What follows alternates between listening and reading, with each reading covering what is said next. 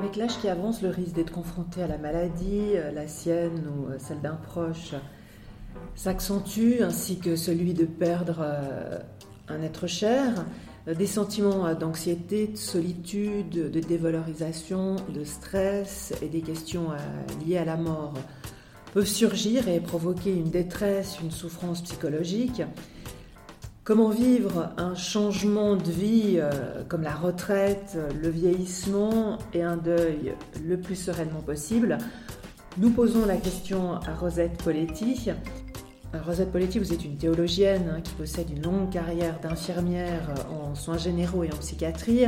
Vous êtes très engagée dans les domaines du développement personnel, des soins palliatifs et de l'accompagnement au deuil. Vous êtes énormément sollicité et à ce titre, vous recevez beaucoup de témoignages, notamment des personnes âgées. Quelles sont leurs préoccupations? Dans les témoignages que je reçois, je crois qu'une des premières, si on est encore en couple, c'est la crainte de perdre son conjoint. Euh, de se retrouver tout seul et de, de faire face à quelque chose qu'on a partagé peut-être pendant 50 ans et tout à coup on se retrouverait seul face à tout ça. La deuxième, par les temps qui courent, c'était la peur du Covid, jusqu'à jusqu'à la possibilité des vaccins. Et puis, ce qui est aussi très fréquent, c'est la peur de perdre la tête. Et l'isolement, le, confinement pendant le Covid a fait qu'il y avait moins de stimulation, il y avait moins de relations entre les gens. Et moi, je me suis rendu compte qu'il y a pas mal de gens qui ont, qui ont l'impression d'avoir perdu euh, de, la mémoire, par exemple, et leur, leur idée de perdre la tête, ils appellent ça comme ça, mais c'est d'avoir des démences euh, séniles ou bien de l'Alzheimer, euh, ça c'est très très, ça fait très peur. Et puis aussi la solitude et, ce qu'on appelle l'agisme aussi, de se dire euh, on ne vaut plus rien, on n'a plus notre place. Et puis alors il y a aussi la, la mort, mais la mort, je dirais plutôt la façon de mourir, parce que la mort, bon ben voilà, on sait qu'elle arrive. Et puis la peur de la dépendance, des douleurs de, cette période. Puisqu'il y a aussi qui, qui, complique la vie de beaucoup de seniors, c'est des problèmes familiaux pas résolus. Et puis peut-être, je dirais, dans certains cas, des problèmes financiers. Et ces préoccupations, alors bon, vous avez parlé relationnelles, euh, euh, la mort, la maladie, mais sont-elles vécues différemment par les hommes et par les femmes? Je ne suis pas sûre qu'elles soient vécues différemment, mais ce qui se passe, c'est que chez les hommes, elles sont beaucoup moins verbalisées. Euh, elles, sont, elles sont manifestées quelquefois dans le comportement, tandis que les femmes sont plus capables de mettre des mots sur ce qu'elles ressentent et plus désireuses de, de partager avec d'autres. J'ai fait des, je sais pas, peut-être des centaines de cafés d'œil un peu partout en Suisse et en France. Et c'est largement des femmes qui viennent à ces cafés d'œil, par exemple, et qui osent parler. Pareil dans les groupes d'Alzheimer ou de projet c'est souvent des femmes parce que leur programmation est beaucoup plus vers le partage euh, social que les hommes. Mais je pense que les hommes et les femmes ressentent les choses un peu pareilles, mais ils l'expriment différemment. Alors, euh, les hommes et les femmes l'expriment différemment, et puis peut-être ces préoccupations, elles arrivent aussi à des âges euh, différents? Oui, oui, oui, oui. Je pense que les hommes le ressentent un peu plus tard. Enfin, c'est vrai qu'un homme, on ne le voit pas vieux aussi rapidement qu'une femme. Alors vous dites plus tard quelle euh, tranche oh, d'âge 70 ans, grosso modo. Tandis qu'une femme, elle, prend conscience de ça un peu plus tôt. Vers quel âge? 60, soit. Dès qu'elle se, projette dans la retraite, 63, euh, 64, euh, voilà. Alors il y a des phases avant, mais, mais la notion qu'on vieillit globalement, c'est autour de âge-là. Alors cette notion de la vieillesse, hein, on peut la ressentir à n'importe quel âge. Hein. On peut être aussi avoir, euh, être confronté euh, voilà, à, la maladie, à, avoir un accident, euh, bah, de perdre son conjoint, sa conjointe.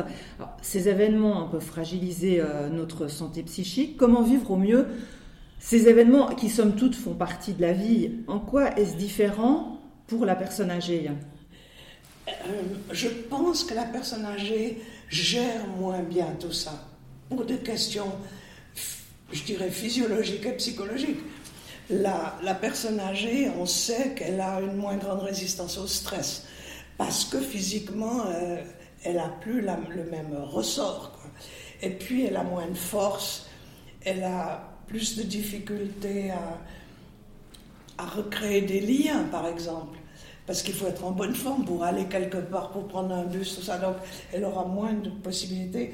Et puis aussi, à l'heure actuelle, elle peut se sentir vraiment écartée de tout ce monde euh, digital auquel elle n'a pas eu l'habitude d'être confrontée auparavant. Et c'est vrai qu'elle est plus vulnérable.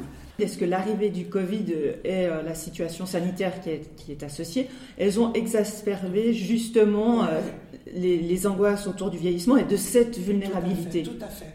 Parce que euh, on a été classifié, c'est-à-dire vous êtes les personnes âgées et vulnérables, prenez soin de vous, et puis en plus, vraiment prenez soin de vous parce qu'il y a les jeunes qui se sacrifient pour vous. Enfin, il y a eu tout un un enchaînement de choses qui ont fait que les gens l'ont quelquefois très très mal vécu, je trouve. Et se percevoir comme vieux vulnérable, déjà, c'est pas mal, si on n'y avait pas beaucoup pensé avant. La coupure avec les petits-enfants, alors ça, et puis euh, la coupure des activités, euh, même, enfin quand je dis activités, c'est les lieux de rencontre, euh, la gym des seniors, je sais pas quoi, enfin toutes ces, tous ces lieux qui faisaient qu'une journée était structurée, etc. Et ça, ça a été difficile. Et beaucoup de gens ont été très angoissés, vraiment. Angoissés à un point je veux dire, pourtant on avait assez d'informations sur ce qui était possible, ce qu'on pouvait faire, mais il y a des gens qui sont restés cloîtrés, hein, vraiment, par cette peur.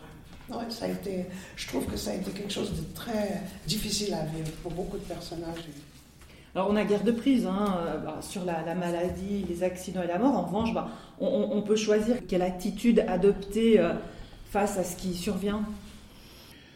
Se préparer à tout ça, enfin, c'est un peu plus philosophique, mais c'est de, de vivre ce qu'on a ici et maintenant. Moi, je, dis aux gens, ça, euh, on n'a aucun contrôle sur ce qui peut venir, aucun contrôle sur est-ce qu'on va être touché, pas touché par tout ce qui se passe. Mais si, on, si ça arrivait, de pouvoir se dire, ben, j'ai vécu pleinement ce que j'avais à vivre, j'ai dit aux gens que je les aimais, j'ai clarifié des histoires qui traînaient depuis longtemps, je suis bien avec les autres et avec le monde qui m'entoure.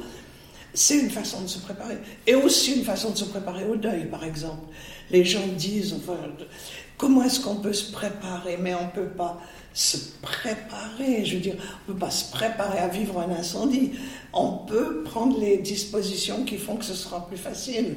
On peut, euh, il existe des nouvelles choses super maintenant, comme, euh, comment ça s'appelle, Everlife, vous savez, ce, nouveau concept qui permet de, de préparer euh, tout ce qui touche à ces directives anticipées, à, à, prendre, à payer d'avance, tout ça.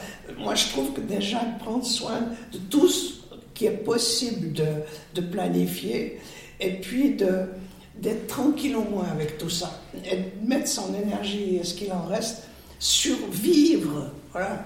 Parce que c'est plus facile de mourir si on a vécu que le contraire. Ça, moi, je peux en tester. Je l'ai vu tellement de fois. Ces gens qui disent si j'avais su, on aurait dû, il aurait fallu. C'est ça qui est lourd. C'est pas. Eh ben oui, la mort vient, le deuil vient, ça on le sait depuis qu'on est né, mais d'arriver au moment où, ça survient et puis de se dire oh, si j'avais su, on aurait dû, il aurait fallu. Moi je dis aux gens si vous pouvez éliminer ça, après, ben ça viendra, mais vous aurez, vous direz comme Edith Piaf, je ne regrette rien. Alors comment appréhender plus sereinement le fait que on, arrive finalement à pas la fin de, la vie, mais qu'il y a une, grande partie de la vie hein, qui, est, derrière nous, et puis euh, la fin de la vie qui se rapproche.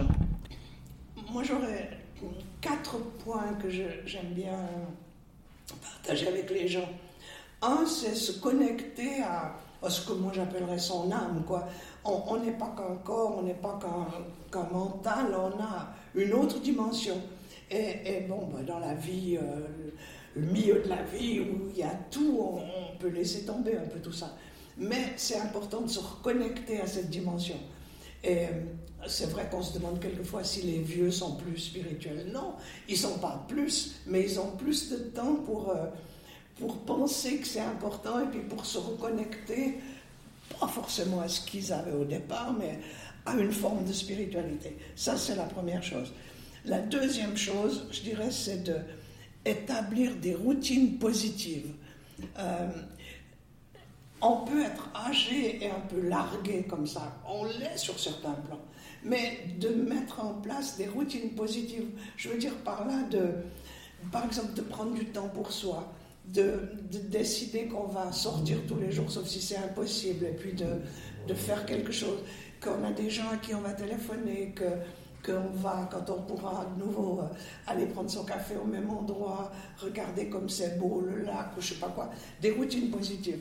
Puis la troisième chose, c'est développer toutes ces formes de résilience. Ça veut dire euh, prendre conscience que quoi qu'il arrive, on en a déjà subi des choses. Donc on a des ressources et qu'on aura des ressources.